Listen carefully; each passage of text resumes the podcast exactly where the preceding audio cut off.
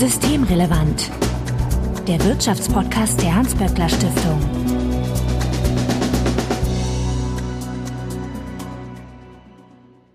Heute ist Dienstag, der 25. Mai 2021. Willkommen zur 58. Ausgabe von Systemrelevant. Sebastian Dolin, ich grüße dich.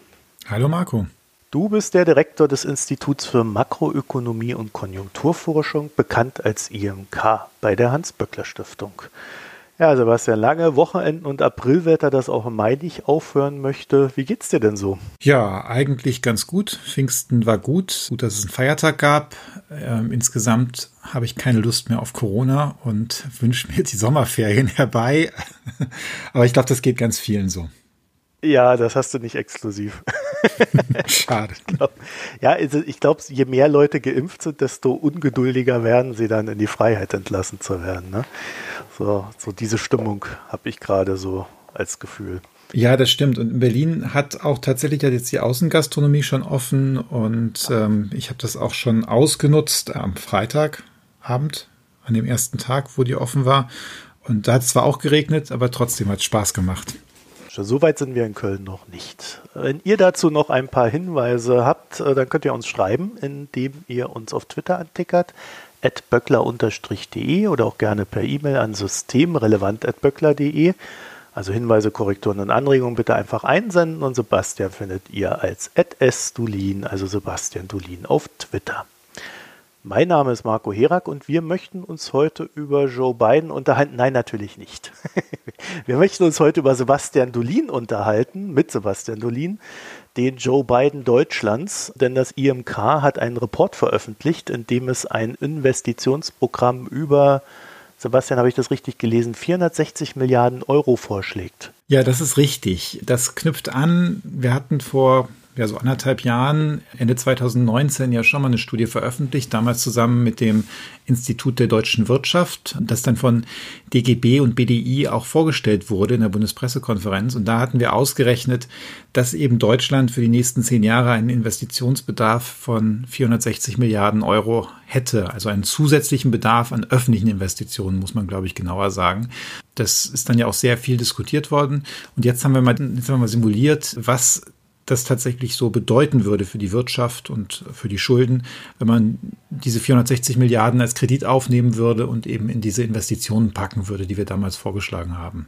Dann fangen wir mal von vorne an. Warum ist denn so ein Investitionsprogramm überhaupt notwendig? Gibt es da spezielle Gründe? Ja, es gibt eine Reihe von Gründen. Das eine ist, dass in Deutschland die öffentliche Infrastruktur über Jahre vernachlässigt worden ist. Das sieht man daran, dass Züge Verspätung haben, Stellwerke nicht funktionieren, Brücken gesperrt sind, Wasserwege eigentlich für Schiffe zu klein sind oder dann auch die Schleusen so ja knapp knapp vor dem Zusammenbruch stehen. Und das ist der erste Punkt. Und dann haben wir einfach jetzt drei ganz große Herausforderungen für Deutschland. Die Demografie, wir altern. Das heißt, wir werden weniger Menschen im erwerbsfähigen Alter haben. Wir haben dann äh, Digitalisierung. Wir alle wissen, dass alles digitaler wird und da fehlt uns auch die Infrastruktur für die Breitbandnetze, die fehlen, der Anschluss der Verwaltung, der Schulen. Und das Dritte ist die Dekarbonisierung. Wir haben uns ja verpflichtet, international den CO2-Ausstoß zu senken. Und diese Ziele sind jetzt nochmal verschärft worden. Ähm, und das sind natürlich auch große Herausforderungen für Deutschland als Industriestandort. Und all das zusammen braucht eigentlich, um das anzugehen, Investitionen, die uns helfen können, halt besser umzugehen. Und das sind die Gründe, warum wir ein solches Investitionspaket brauchen. Wenn wir jetzt über Investitionen sprechen, dann reden wir ja, oder jeder denkt dann irgendwie, der Bund muss jetzt 460 Milliarden in die Hand nehmen und der muss dann mal ein paar Schulen bauen und so weiter und so fort. Aber der Bund ist ja gar nicht immer derjenige, der da federführend ist, sondern auch die Kommunen spielen ja eine große Rolle. Ja, das stimmt. Also bei dieser ursprünglichen Studie, die wir da gemacht haben, da waren von diesen 460 Milliarden ein relativ üppiger Teil äh, Investitionsbedarf bei der Kommune, also kommunale Infrastruktur. Und damals waren wir da auf die Summe von 138 Milliarden für diesen Bereich gekommen. Wir haben auch ganz viele andere Sachen in dem Paket drin, die jetzt nicht unbedingt Bundesaufgaben sind. Also wenn wir an frühkindliche Bildung denken, an den Ausbau von Ganztagesschulen, den Betrieb von Ganztagesschulen, das sind alles Ausgaben, die nicht ja eigentlich nach der normalen Aufgabenverteilung beim Bund liegen, sondern bei, bei Ländern oder Kommunen. Da müsste man dann natürlich gucken, wie genau die Zahlungsströme sind. Aber das haben wir jetzt hier auch gar nicht behandelt. Wir haben gesagt, es geht hier um den Staat insgesamt und um die die, die gesamtwirtschaftlichen Auswirkungen und nicht so sehr darum, welche Ebene jetzt was bezahlt. Das ist ja im Grunde am Ende auch so eine, so ein bisschen so eine Konstruktionsfrage. Also äh, das mag ja kommunale Infrastruktur sein, aber der Bund kann ja Programme auflegen, wo er gerade diese Infrastruktur dann gezielt fördert. Das hat er in der Vergangenheit ja auch schon gemacht. Von daher, es geht hier um den gesamten Staat. Bei der Dekarbonisierung ist es ja das Gleiche. Wenn wir über die energetische Sanierung von öffentlichen Gebäuden reden, dann sind auch ganz viele davon auf kommunaler Ebene.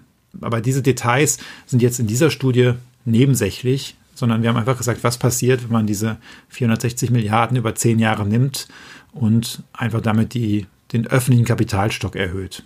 Über zehn Jahre ist ja jetzt auch nicht so, dass heute das Geld aufgenommen wird, um es da reinzuballern, sondern das ist ja dann doch ein recht langer Zeitraum. Ne? Das sind ja schon mal 46 Milliarden im Jahr. Genau, das wäre pro Jahr 46 Milliarden, aber auch das ist jetzt gar nicht so wenig, wenn man sich anguckt, dass die ja, die, die öffentlichen Investitionen, von denen wir da ausgehen, die sind etwas mehr als 80 Milliarden pro Jahr. Das heißt, das wäre schon eine, eine deutliche Erhöhung davon. Ja, der Biden ist ja jetzt bei seinem Infrastrukturprogramm äh, auf 1,5 Billionen runtergegangen. Da ist er dann doch noch etwas höher als wir. Ne? Ja, wobei natürlich erstens die US-Wirtschaft ein bisschen größer ist und dann zweitens muss man sagen, dass ein Teil von den Dingen, die ähm, bei uns als Investitionen gezählt würden, also zum Beispiel der Ausbau der Kinderbetreuung, bei Joe Biden in einem anderen Paket äh, versteckt ist oder was heißt versteckt da reingepackt worden ist. Es gibt dann ja noch dieses zweite Paket, was er auch vorgeschlagen hat, was äh, die Lebensbedingungen der Menschen in den USA direkt verbessern soll, Familien verbessern, also die Lage der Familien verbessern soll. Und da sind dann diese Bildungsausgaben drin. Das heißt, man kann das nicht eins zu eins vergleichen. Du hast ja jetzt schon so die großen Linien gezeichnet, aber habt ihr da eine, eine konkrete Vorstellung, wohin dieses Geld fließen soll oder wo rein? Also eine Präferenz? Ja, also damals 2019 haben wir so eine Tabelle angelegt und die haben wir auch sehr viel dann diskutiert innerhalb, also auch mit, mit verschiedenen Fachleuten aus verschiedenen Industrien und verschiedenen Institutionen. Und da kam eben raus diese 138 Milliarden bei der kommunalen Infrastruktur. Wir hatten damals 20 Milliarden für den Ausbau des öffentlichen Personennahverkehrs. Wir hatten 50 Milliarden für frühkindliche Bildung und so kann man das dann runterbrechen. Ähm, auch Breitbandausbau dabei, äh, Ausbau des Fernverkehrs, auch ein gewisser Ausbau der Fernstraßen, insbesondere eine Elektrifizierung von bestimmten Autobahnabschnitten. Und ähm, das kann man nachgucken. Also vielleicht verlinken wir einfach den, den jetzigen Report, haben wir die Tabelle nochmal einmal abgedruckt. Und von daher, das, das ist da relativ, naja, relativ detailliert, ist jetzt übertrieben. Es ist halt so weit runtergebrochen, dass man sehen kann, wo das Geld ungefähr hinfließen soll. Auch an habt ihr zum Beispiel gedacht mit 15 Milliarden. Genau, da haben wir auch ein bisschen was drin. Da kann man, kann man auch drüber streiten, ob man da mehr reintun sollte. Das ist, hängt dann so ein bisschen davon ab, welche, ob man der Meinung ist, dass der öffentliche Wohnungsbau eine sehr viel stärkere Rolle spielen sollte oder nicht.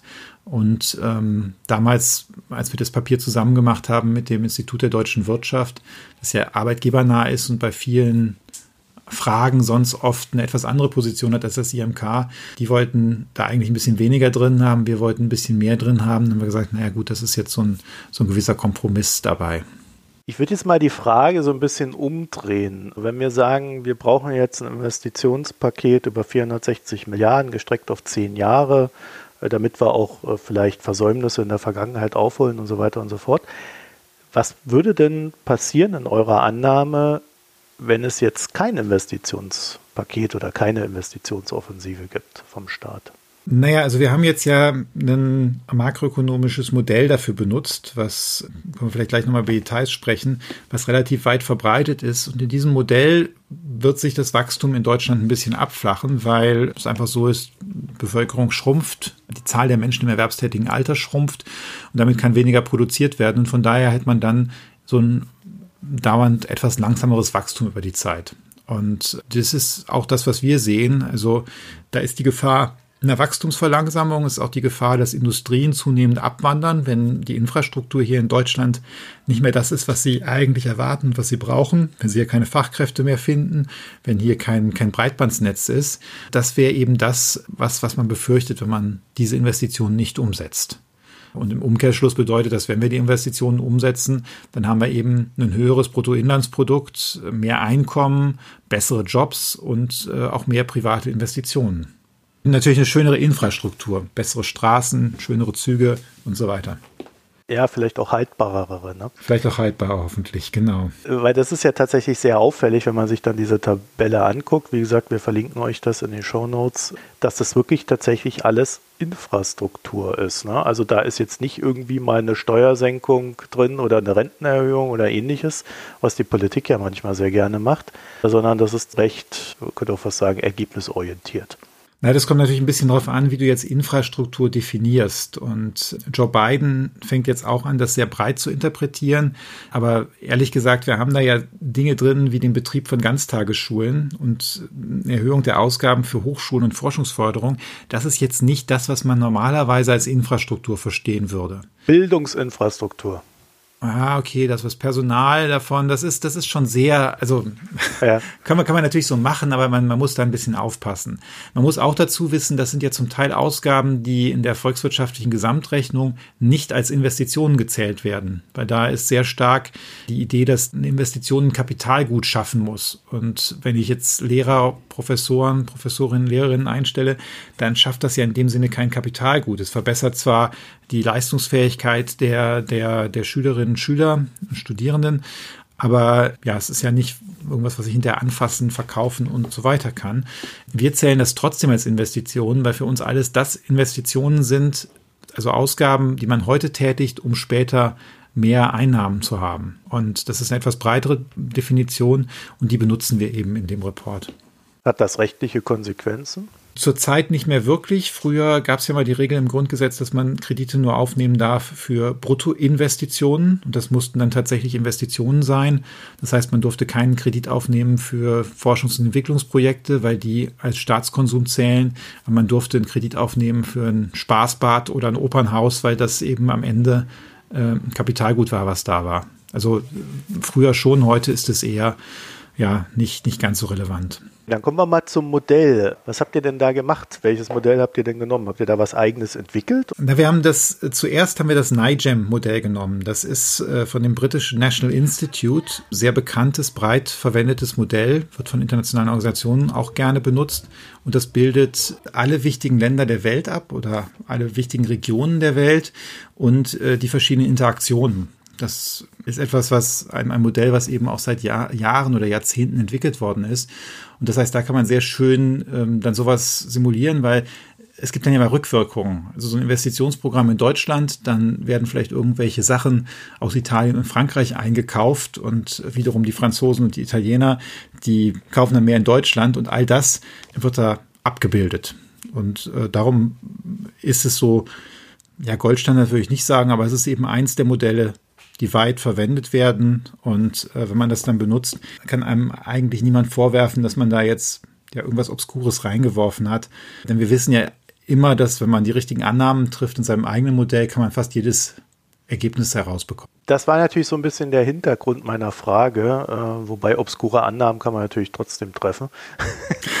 Und das wäre auch die nächste Frage, welche Annahmen ihr denn da getroffen habt. Also ich könnte mir zum Beispiel vorstellen, dass ihr eure Konjunkturprognose da auch mit rangezogen habt. Nee, das haben wir nicht gemacht. Es läuft eigentlich sonst immer andersrum. Wir nehmen oft NIGEM auch um mal zu gucken, abzutesten, ob unsere Konjunkturprognose zumindest für den Rest der Welt ähnlich dessen ist, was das National Institute macht. Was wir jetzt allerdings getan haben, was wir immer mit diesem Modell machen, wir haben die Importgleichung ein bisschen anders geschätzt. Also die hat Reaktionen da drin im Original, die nicht, ja, nicht empirisch vollständig gedeckt sind für Deutschland und darum benutzen wir immer eine etwas veränderte Importgleichung. Also Importgleichung bedeutet, dass da abgedeckt wird, wie viel Güter jetzt importiert werden, ähm, wenn jetzt meinetwegen Investitionen oder Konsum oder sowas steigt. Aber das ist ehrlich gesagt für dieses, für die Effekte, von denen wir jetzt gleich reden, äh, ist das sehr zweitrangig. Wir haben das Modell auch einmal mit der normalen Importgleichung laufen lassen und die Unterschiede sind, sind sehr marginal. Und darüber hinaus haben wir eigentlich das Modell im Prinzip so laufen lassen, wie es ist. Wir haben ein bisschen den Zinspfad noch angepasst, dass er besser zu den Erwartungen an den Finanzmärkten passt. Also das Modell hat eben auch eine Zentralbank drin und die Zentralbank reagiert auf, auf Inflation und da gibt es eine Funktion drin und außerdem nimmt man dann so ein bisschen an, wie ja, sich der Marktzins entwickelt. Und da hat, hatte NIGEM in der jetzigen Version ist schneller mit dem Zins hochgegangen, als das jetzt so an den Finanzmärkten erwartet wird. Und da haben wir gesagt, naja, das ist dann schon plausibler, was die Finanzmärkte da erwarten und haben das da eingespeist. Aber das ist alles und selbst darunter haben wir dann natürlich irgendwann auch einen Anstieg der Zinsen. Nun ist natürlich bei so einer schönen Summe, die ihr da aufgerufen habt, auch immer die Frage, wie sich das finanziert. Ich meine doch herausgelesen zu haben, ja, durch Schulden. Deswegen ist es ja auch ein kreditfinanziertes Investitionsprogramm. Und was sagt denn das Modell dann dazu, wie viel uns der Spaß am Ende kosten wird? Also äh, du hast völlig recht. Wir haben ja schon damals 2019 mit dem IW zusammen gesagt, am sinnvollsten sollte man ein solches Programm mit Krediten finanzieren. Denn erstens ist es zurzeit sehr günstig, Kredite aufzunehmen. Und zweitens sind das ja Ausgaben, die auch späteren Generationen zugutekommen und deren Nutzen auch in der Zukunft liegt. Und da ist es völlig in Ordnung, dafür heute auch Kredite aufzunehmen. Und jetzt haben wir das hier eben tatsächlich auch simuliert. Und was dann rauskommt, ist, dass der, also wenn man das nicht hätte, das Programm nicht hätte, dann wird jetzt die Schuldenquote, also Schuldenstand relativ zum Bruttoinlandsprodukt, die jetzt zurzeit in Deutschland etwas über 70 Prozent liegt, die würden dann relativ schnell unter die 60 Prozent und dann unter 50 Prozent fallen. Mit unserem Programm bleibt die eine Zeit lang länger, so um die 60 Prozent und fällt erst danach, aber fällt danach stärker. Und das hat damit zu tun, dass dann die Wirtschaft schneller wächst, wegen des guten neuen öffentlichen Kapitalstocks und dass dann eben Schuldenquote ist oben, ist ein Bruch im Zähler steht, stehen die Schulden, im Nenner steht das Bruttoinlandsprodukt. Und wenn das Bruttoinlandsprodukt dann stärker steigt, dann fällt diese Schuldenquote. Und das passiert jetzt in der Simulation.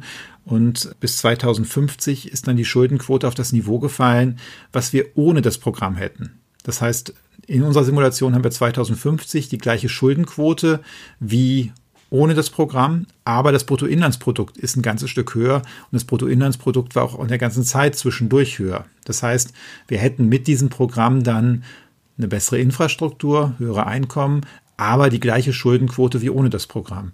Und wenn man dann sich diese beiden Optionen anguckt, dann glaube ich, gibt es eigentlich keinen Grund zu sagen, na, habe ich lieber niedrigere Einkommen, verfallene Infrastruktur und die gleiche Schuldenquote. Wie hoch ist die denn? Ja, die ist in der Simulation, äh, fällt sie dann unter 30 Prozent des Bruttoinlandsproduktes. Da muss man allerdings dazu sagen, die Simulation deckt natürlich nicht politische Dynamiken dann ab. Also wahrscheinlich kann man erwarten, wenn die Schuldenquote dann sinkt, dass dann irgendwie anders darüber diskutiert wird, was man mit dem Geld machen könnte. Ja, also wenn mehr Geld da ist, dann wird mehr umverteilt. Ne? Entweder es wird mehr ausgegeben oder es werden die Steuern gesenkt. Das kann man ja jetzt relativ schlecht prognostizieren, was so in den 2040er Jahren passiert, wenn mehr Geld da ist. Aber äh, die Annahme zu machen, dass die Politik sich nicht verändert, das ist eben eigentlich eher eine recht spezielle Annahme. Ähm, aber die liegt natürlich solchen Modellen zugrunde, weil es makroökonomische Modelle sind und jetzt nicht politökonomische Modelle. Okay, und eine zweite Pandemie und ähnliches ist da natürlich auch nicht drin. Das stimmt. Aber man muss ja wissen, dass die Fiskalregeln bei uns so gestaltet sind, dass äh, zumindest zur Zeit, wenn so eine Pandemie kommt und man dafür Geld aufnimmt, dass man es dann auch zurückzahlen muss. Das ist die Schuldenbremse bisher. Also von daher, ja, das stimmt. Krisen und Pandemien haben wir nicht drin. Aber ehrlich gesagt, es ist ja auch 130 Prozent der Schuldenquote. Das ist auch sehr wenig. Das hatten wir seit Jahrzehnten nicht. Und es gibt eigentlich auch keinen Grund, warum wir das unbedingt haben müssten. Ja, ich kann mir das auch ehrlich gesagt gar nicht vorstellen. Aber so ein Investitionsprogramm wird ja hoffentlich auch positive Auswirkungen haben, oder? Also ähm, zum Beispiel aufs BIP. Ja, genau. Das hatte ich ja schon gesagt, dass die Einkommen dann höher ausfallen. Und die fallen jetzt in dieser Grundsimulation, die wir gemacht haben, ja, so zwischen drei bis vier Prozent höher aus, als es eben ohne dieses Paket der Fall wäre. Pro Jahr oder insgesamt? Pro, ne, ne, also das Niveau pro Jahr ist dann über eine längere Zeit drei bis vier Prozent höher, als es sonst der Fall wäre. Ja, okay. Und das ist schon relativ relevant. Ne? Also nur mal so als, als Größenordnung. Wir haben zurzeit ein Bruttoinlandsprodukt etwas über 3000 Milliarden Euro.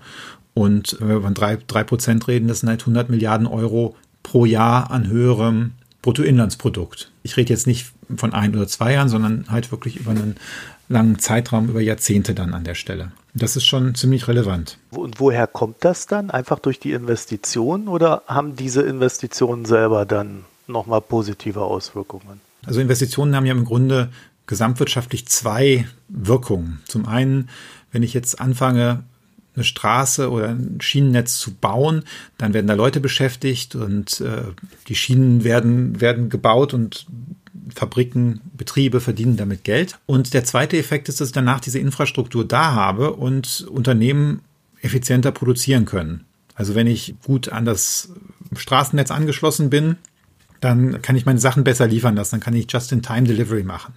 Genau das gleiche, wenn ich Breitband-Internetzugang habe, dann kann ich bestimmte Geschäftsmodelle machen, die ich sonst nicht machen könnte. Und all das erhöht die Produktivität auch des privaten Kapitalstocks. Und das ist der Grund, warum in dieser Simulation auch diese öffentlichen Investitionen dann private Investitionen anregen.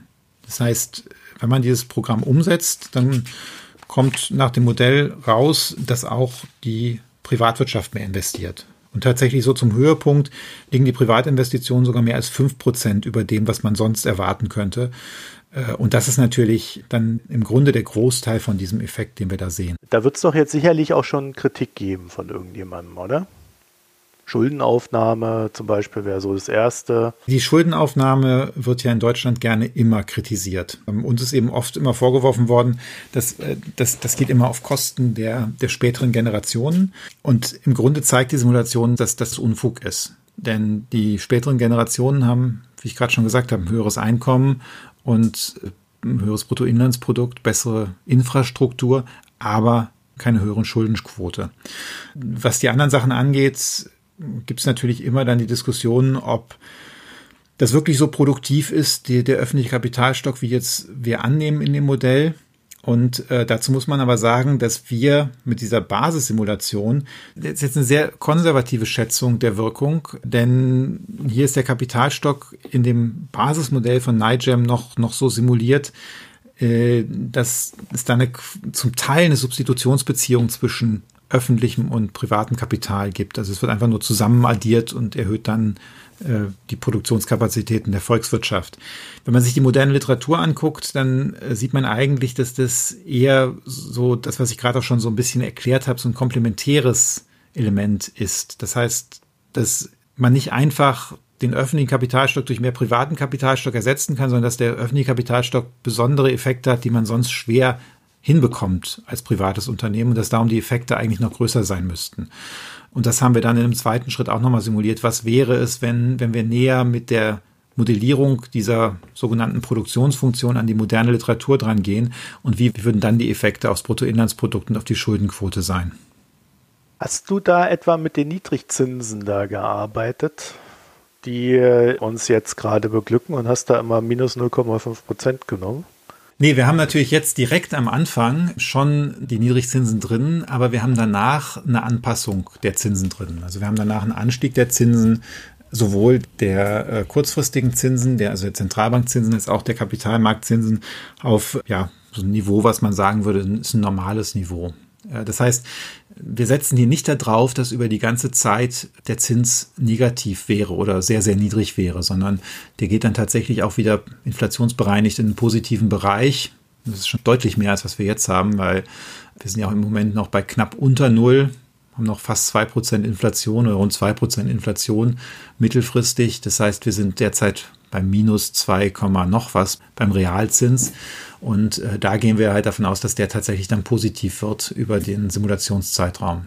Also hier, das ist nicht, haha, äh, wir machen Schulden und die werden einfach weginflationiert, weil die Zinsen so niedrig sind, sondern ähm, da, ist, da ist dann eine Normalisierung drin. Aber es ist natürlich schon so, dass das über 30 Jahre zu schätzen natürlich schwierig ist mit den Zinsen wie auch der Inflation. Ne? Klar, wobei diese Modelle gehen davon aus, dass die Zentralbank das irgendwie hinbekommt, einigermaßen diese Inflation über die längere Zeit zu kontrollieren. Wenn man sich so die Historie anguckt und auch was die Zentralbanken sagen, die normalerweise ja sagen, wir wissen genau, was wir tun, wenn die Inflation zu hoch ist. Das Problem ist nur, wenn sie zu niedrig ist, dann glaube ich, dass man zumindest damit einigermaßen abgesichert ist auf der Seite. dass also nicht da eine böse Überraschung herkommen dürfte. Und ähm, aber klar, was das Zinsniveau angeht, da wissen wir relativ wenig, was über 30 Jahre passieren kann. Also vor 30 Jahren hätte keiner, 1990 hätte, hätte keiner gesagt, naja, ich gehe davon aus, dass die Zinsen mal negativ werden. Also ich habe hab sogar im Studium gelernt, dass die Zinsen nicht negativ werden können. Wir wissen jetzt, dass das, dass das offensichtlich so nicht ist. Ja. Und mal abseits vom Modell und eurer Berechnung, glaubst du, dass sich da äh, zinstechnisch in den nächsten Jahren groß was ändert oder siehst du das jetzt erstmal als Gesetz an, unser aktuelles Niveau? Ehrlich gesagt, ich weiß es nicht. Mhm. Und es gibt eine Reihe von Erklärungsmustern, wir haben ja auch schon häufiger mal darüber gesprochen, warum die Zinsen heute so niedrig sind, wie sie sind. Ich finde die alle nur begrenzt überzeugend. Mhm. Und wenn jetzt irgendwas passiert ist, was ich nicht richtig erklären kann, warum es in dem Maße passiert ist, wie es passiert ist, dann finde ich es auch schwierig, Prognosen darüber zu machen, wie es damit in der Zukunft aussieht. Ja, das darum wäre ich bei, bei den Zinsen ein bisschen vorsichtig. Beunruhigt dich das als Ökonom nicht? Weil das ist ja doch ein recht wesentlicher Faktor, ne? Ja, irgendwie schon. Die Frage ist natürlich, muss dich das als Klimaforscher beunruhigt das einen, wenn man nicht genau erklären kann, oder wenn die Modelle nicht genau das abbilden, was man beobachtet in der Realität, oder sagt man sich dann, naja, das ist halt jetzt ein spannendes Problem, das muss man sich angucken und vielleicht finden wir dann eine Erklärung. Und bei den Zinsen würde ich sagen, ja, das sind halt viele Dinge, die wir noch nicht genau wissen, wo wir uns das nochmal genauer ansehen müssen. Und vielleicht kommen wir dann auch zu, zu einem Ergebnis. Ich sehe aber jetzt keinen, um auf die Modellergebnisse zurückzukommen, ich sehe eigentlich jetzt keine Anzeichen und auch keine plausible Erklärung mit einem plausiblen Szenario, wo man sagen würde, naja, also äh, drei, vier Jahren gehe ich davon aus, dass wir wieder sehr hohe Zinsen hätten. Okay, wir haben ja auch gesehen, dass sich das über sehr viele Jahre hinweg nach unten hin verändert hat. Ne? Das war ja auch keine Ad-Hoc-Bewegung, die da stattgefunden hat. Im Sinne der Prognose ist das also tatsächlich so ein, so, ein, so ein Faktor, wo man sagen kann, okay, da haben wir eine gewisse Unsicherheit drin. Äh, mit der würden wir aber leben können, weil das jetzt keine schnellen Bewegungen zu erwarten sind. Also jetzt nochmal ganz kurz zu der, ähm, zu der Frage hier Prognose oder Simulation. Das, was wir ja hier gemacht haben, ist ja keine Prognose, sondern es ist eine Simulation. Prognose ist ja, wo wir, wo wir so normalerweise vorhersagen über die nächsten Quartale, wie es aussieht. Und Simulation ist ja, wo wir in ein Modell ein Szenario reinpacken, was es so wahrscheinlich, also zumindest, wovon man jetzt erstmal ausgeht, dass es das so nicht gibt. Mhm. Äh, natürlich könnte das jetzt umgesetzt werden, dann wäre es was anderes, dann könnten wir irgendwas prognostizieren. Aber das, das ist nicht das, was wir hier getan haben, sondern es ist eigentlich, wir, wir arbeiten mit einem hypothetischen Szenario. Ja, der Zinsanstieg bereitet mir da eigentlich nicht so wahnsinnig viel Sorgen, weil die Kredite ja auch sehr langfristig aufgenommen werden. Und das heißt, da hat man dann auch Zeit zu reagieren, wenn die Zinsen wirklich steigen würden. Da müsste man sowieso gucken, weil ich meine, die, die, steigenden Zinsen haben dann natürlich ganz viele andere Konsequenzen und wahrscheinlich auch Ursachen. Also man müsste sich ja erstmal fragen, warum steigen eigentlich plötzlich dann die Zinsen? Es könnte sein, weil ja, die Wirtschaft insgesamt wieder stärker wächst, weil vielleicht ganz tolle neue Produktivitätsmöglichkeiten da sind oder Produktionsmöglichkeiten. Dann hat das aber für die ganze, also auch für, für, für die, ja, für das Szenario ohne Investitionsprogramm hat das dann große Konsequenzen. Also so einfach eins zu eins kann man dann nicht sagen, da, da ändert sich was. Und dass einfach die Zinsen, nur die Zinsen ändern und der Rest der Welt gleich bleibt, das halte ich eigentlich für ziemlich ausgeschlossen. Ich habe natürlich auch so ein bisschen darauf aufgesetzt, dass wir momentan so eine Diskussion haben an den Kapitalmärkten. Es gibt jetzt gerade in den USA eine sehr merkliche Inflation. Da sagt jetzt die, die US-Notenbank FED, ja, das liegt halt an den Lieferketten, da können wir wenig tun. Und da sollte man jetzt auch deswegen die Zinsen nicht erhöhen. Und dann gibt es halt diese übliche Diskussion, oh, aber wenn das eskaliert, dann müssen wir doch eigentlich jetzt schon die Zinsen erhöhen. Ne? Und dann hätte man ja vielleicht doch recht plötzlich eine ganz andere Situation. Also das war jetzt so ein bisschen der, der Hintergrund meiner Frage. Ja, wobei jetzt natürlich dann Notenbankzinsen und Kapitalmarktzinsen unterschieden werden müssen. Ja. Also natürlich kann es sein, dass wenn man, wenn es eine Notenbank hätte, die schnell auf Inflation aus irgendeinem Grund reagiert, das würde wahrscheinlich nicht in gleichem Maße dann die Zinsen auf zehnjährige oder 30-jährige Anleihen erhöhen. Das würde wahrscheinlich ja erst passieren, wenn die Märkte auch davon ausgehen, dass es dauerhaft eine höhere Inflation gibt. Das haben wir auch in der Vergangenheit gesehen, dass dann bei, bei so ähm, ja, überschießender Inflation, wo die Zentralbank reagiert hat, der kurzfristige Zins viel, viel stärker reagiert als der langfristige. Und für die Finanzierung von diesen Investitionen und auch für die Schuldendynamik ist der langfristige Zins das Relevante. Ja, und die Staaten nehmen ja dann äh, auch 10, 20 und 30-jährige Anleihen in ihren Anleihenmix auf, ne, sodass man tatsächlich dann sagen kann, da ist über einen sehr langen Zeitraum der Zins gesichert. Sollten sie zumindest tun. Zumindest in den westlichen Staaten hatte ich den Eindruck, dass es getan wird. Ja, ja, ein bisschen, aber vielleicht hätte man es noch mehr ja. tun können. Aber das ist ein anderes Thema. Sebastian Dolin, ich danke dir für das Gespräch. Herzlichen Dank, Marco, für die Moderation. Ja, und wenn ihr uns zum Thema des Modells wie auch der Zinsen noch etwas mitzuteilen habt, also wie gesagt, wir verlinken das in den Show Notes, äh, sodass ihr da auch mal reingucken könnt, dann schickt uns eine E-Mail systemrelevant.böckler.de oder ihr könnt uns auf Twitter antickern böckler-de und Sebastian findet ihr auf Twitter als @sdulin, also Sebastian Dulin. Euch vielen Dank fürs Zuhören und eine schöne Zeit. Danke. Tschüss. Das war Systemrelevant, der Wirtschaftspodcast der Hans-Böckler Stiftung.